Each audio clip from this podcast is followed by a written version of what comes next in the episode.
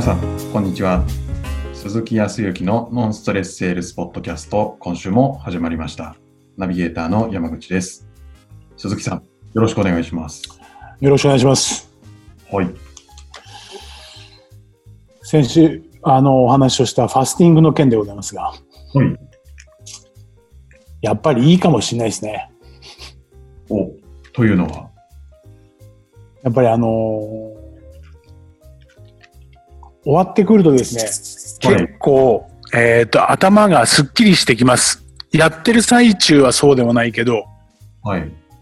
終わった後は結構体も軽いけど頭がね、回るような気がします。おー。で、まあ、さらには、うーんと、そうだな、今、ね、あのー在宅で家にいることが多くて、はい。あのー必要以上に食べてしまえば、運動もせずに、みたい。いに、こう、どちらかというと、ね、入れ入れ込むだけだけで、こう、体調が良くなくなっちゃう人も多いっていうふうに聞きますし、はい。もう毎晩飲む量がすごいですってしていますよ。まあ確かになんか、ストレスもあると余計ちょっと飲みたくなっちゃったりとか、ね。ですかね。なんか、そう、家飲みしかないんだけど、その、ズーム飲み会とか、ウェブ飲み会とか、オンライン飲み会っていうやつが多くて、はい。で、飲みまくってて、もう、毎日、もう、ぐだぐだになってますとか、ぐでぐでになってますっていうのを聞きますよ。いや、んで、この前言った、それって、別にあの、飲み会って言っても、アルコール飲まなくてもいいんじゃないですかって話を。はい。飲めない人はね、あの、それこそお茶飲んだりとか、はい。してる人もいますけど、でもやっぱりそういうその人はいや何のための飲み会なんですかってやっぱり言うんで、は 結局やっぱり飲んだり食べたりが多くなるとどうしても体調がねはい。運動があれって言ってもなかなかできないんでもうこうそのまあいろいろとファスティングとかってやり方とかってそれこそネットでね調べればできるとは思いますけどただまあいろんなのが、ま、あるんでねどなたかこう知り合いの方にねあのご紹介いただいたりとかして協力してやってるやるのがいいんじゃないかなと思いますけどねもう僕は本当にいい方ご紹介いただいたのでご紹介いただいたというかたまたまのご縁でもう 10, 10年ではないか78年ぐらい前にお会いをしてはい。はい。あのーまあ、質問型のお話をこうさせていただいてた方なんですけど、はい。その方がいろいろと、まあまあ、そそもそもは、えっ、と、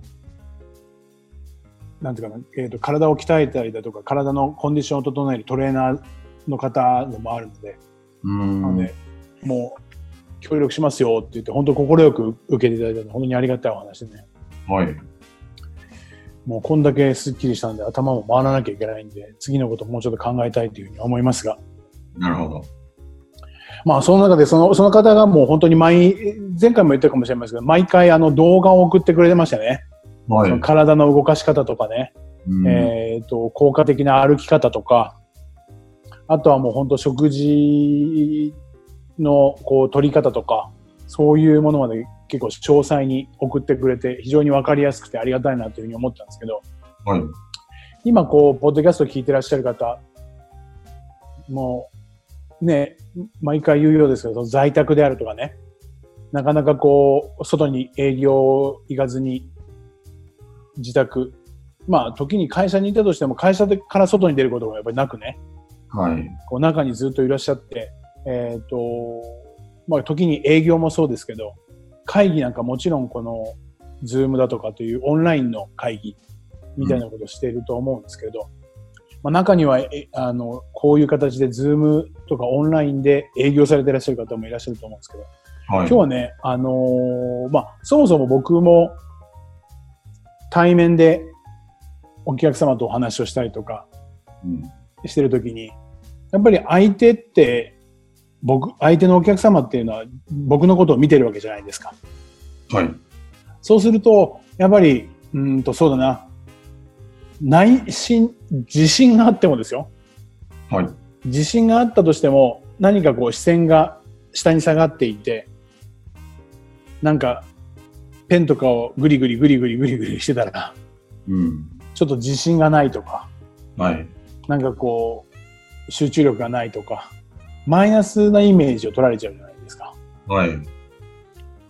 なので、その、ちゃんと相手にも自分の意思が伝わる。だからもう、お親しみを持ちたいのであれば、やっぱ親しみの笑顔であったりとか、時には相手の話をちゃんと聞いているんだったら聞いているで、深いうなずきだとか、というところがきちっとやっぱり伝わらないと相手には理解してもらえないわけですから、うん。まあそうな、そそれを伝えて、あの、講座であるとか、で、させていただいて、まあ今もいますけど、はい。で最近多いのは、やっぱりこの、ネットの環境で、はい。えーウェブを使ってのミーティングとか商談の時の、面談の時の対応ってどうしたらいいですかって結構来るんですよ。うーん。はい。で、実際に、まあ、答えから言いますとね、どうしてもやっぱりリアルじゃないんで、空気感って伝わりにくいんですよね。まあ、なかなかそうですよね。そう。ですから、まあ、相手の表情を自分で受け止めることってなかなか難しいかもしれないけど、同じようにお客様であるとか、まあ、時にミーティングで言ったら上司かもしれないけど、はいえー対相手も受け取りにくいわけですよ。うん。っていうことは何を言いたいかっていうと、このオンラインのミーティングに関しては、やっぱりこっちから発信する方は、より分かりやすいような表情とか、いわゆるリアクションとかをしてあげないと、相手がちゃんと僕の言ったことが伝わってるのかって言ったところに対して疑問を持ってしまったし、思ってしまったりとかね、っていうことになりそうな気がするんですよね。まあ本当に普通に会話をしてるだけだったらいいのかもしれないですけど、やっぱり表情が硬い人よりかは表情があった方がいいし。うん。で、細かく言えば僕らの世界では今、あの、先週もやってたんですけどね、えー講座で言うと、うんと、このリモートでやってるとですね、カメラを見た視線と見てない視線ってすごく違うよねっていう話になってるんですよ。でも、今、ウェブ上であると、僕今山口さんを見てますけど、山口さんを見てるっていうことは、ディスプレイ上の左に今いるんで、左側を見てるんですよ。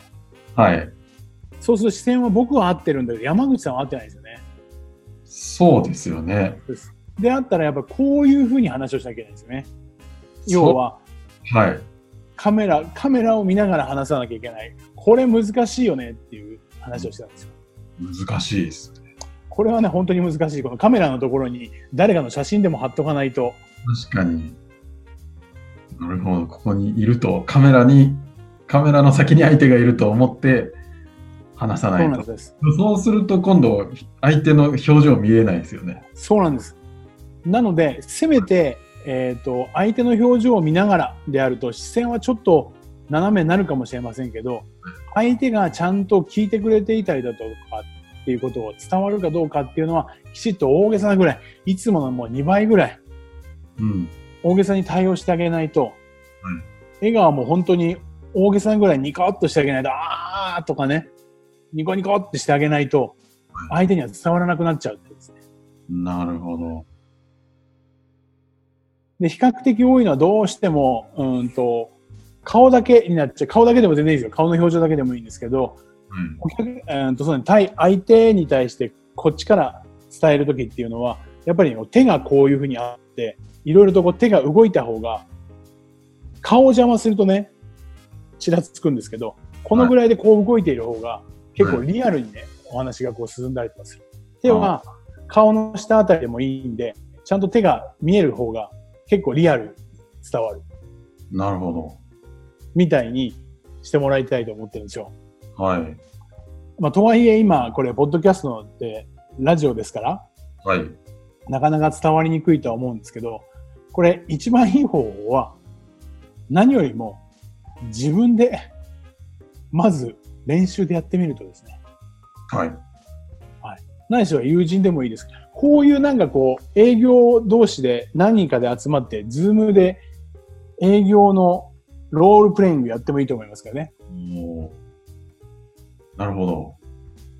それが一番リアルです。うん。で、実際の感想を聞いてどういう、どこがこう気になるのかっていうところをやるって、今こういう時期だからこそこういうところも見直せるし。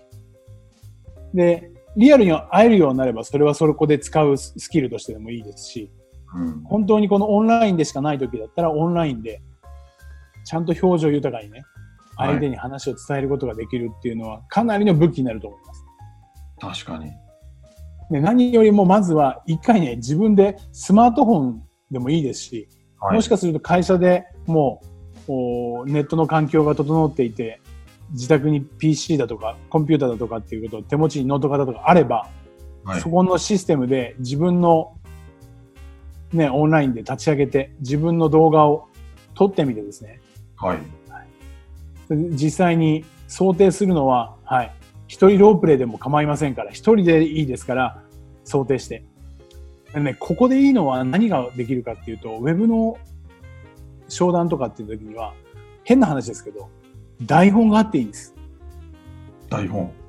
いわゆる僕ら前もお話し、ね、だいぶ前もお話ししましたけど、トークスクリプトって言って、やっぱり話をちゃんと質問して、うん。トークスクリプトを作っていきましょうっていう話をしましたけど、はい今までは、えっ、と、それこそ直接お客様とダイレクトにお会いをしてたら、その紙って持てないじゃないですか。はい。まあ、時にはですよ、紙を横に貼っておいてもいいわけですよね。確かに視線は多少ちらつきますけど、ちゃんと聞くべきことを聞くうん。っていうことを今度は忘れず聞けることができますから、確かに。お客さんに流されないですから。はいはいはそういう意味では今までちょっと営業がっていう人は逆に今度からこのウェブはね、強みになってくると思いますよ。い。うん。何よりも自分が作ったここだけは聞かなきゃいけない。こういうことを聞くっていうこと。それは仕事上のヒアリングもそうですし、そのお客様の状況、人間関係の部分も含めてですけど、ちゃんとトークスクリプトという形で用意をし、うん。さらにその中で実際に話をしているときには表情豊かにお話ができるっていう、この練習をしていく。今もしも週に1回か2回しか会社に行ってなくて、自宅で待機してるんですよね。で、実際に、えっ、と、これ、どこの会社だっけな？えっ、と、ある会社さんが営業職の人にアンケート取ったんですよ。えっ、と、この、えっ、と、4月の半ばぐらいからはい。2週間ぐらいですごく少ない数ではあるんですけど、えっ、と、営業職、いわゆる外回りをしてた営業職の人が、今何をしているのかって言ったときに、自宅待機の人は、はい、自宅では何もしてないっていうのが、えっ、と、7割ぐらいでした。まあ、何もしてないんですね。そう、もういわゆる自宅待機するしかないっていう。はい。であれば、やっぱりこういう時だからこそ、まあ前回はそのお客様に対していろいろと顧客をね、再度掘り起こしたり強固にするために、人間関係するためにこうリストの整理とかっていうのも当然お話もありましたけども、今回はどちらかというと自分のウェブでの営業練習。はい。これをね、やってみたら本当にね、変わってくると思いますよ。うん。なんか、そういう、なんでしょう、台本見ていいし、あと表情とか映るところにだけに集中して、とにかくまずはそこを練習すればいいから、なんか的が絞れて、ちょっと苦労してた営業マンからしたら、なんかチャンスのような。チャンスです。間違いなく今がチャンス。僕はそう思っています、本当に。うんだって何よりもこれリセットでゼロベースじゃないですか。ゼロスタートだから。はい。だからい今まさにこれ最初に練習をして自分でな、まあある程度納得いくように、その画面上の表情であるとか、トークだとかっていうのをきちっとすれば、本当にこれが、まあ、一旦はある程度収束するけど、またいつね、第2波、第3波って来るかわからないような状況であれば、やっぱここでね、練習していけばいいと思いますよ。うん。そうしたら本当に楽になると思います。そうですよね。ぜひぜひそこはね、きちっと、こう、せっかく自宅で、ね、まあ自宅でご家族とね、えー一家団らんも当然ですけども、まあせっかくお仕事ですから、はい。ちゃんとそういう今でこそ練習をしていただいたら非常にいいんじゃないかなというふうには思いますね。はい。はい。ありがとうございます。ぜひ動画撮ってください。ね自分で撮るのちょっと、あの、そうそうそうそう。ちょっとね。すごくわかるんですが、はぜひやっていただければと思います。い。ぜひ。はい。ありがとうございます。はい、ありがとうございます。では最後にお知らせです。ノンストレスセールスポッドキャストでは皆様からのご質問をお待ちしております。えーポッドキャストの詳細ボタンを押すと質問フォームが出てきますので、そちらからご質問いただければと思います。それではまた来週お会いしましょう。ありがとうございました。はい、ありがとうございました。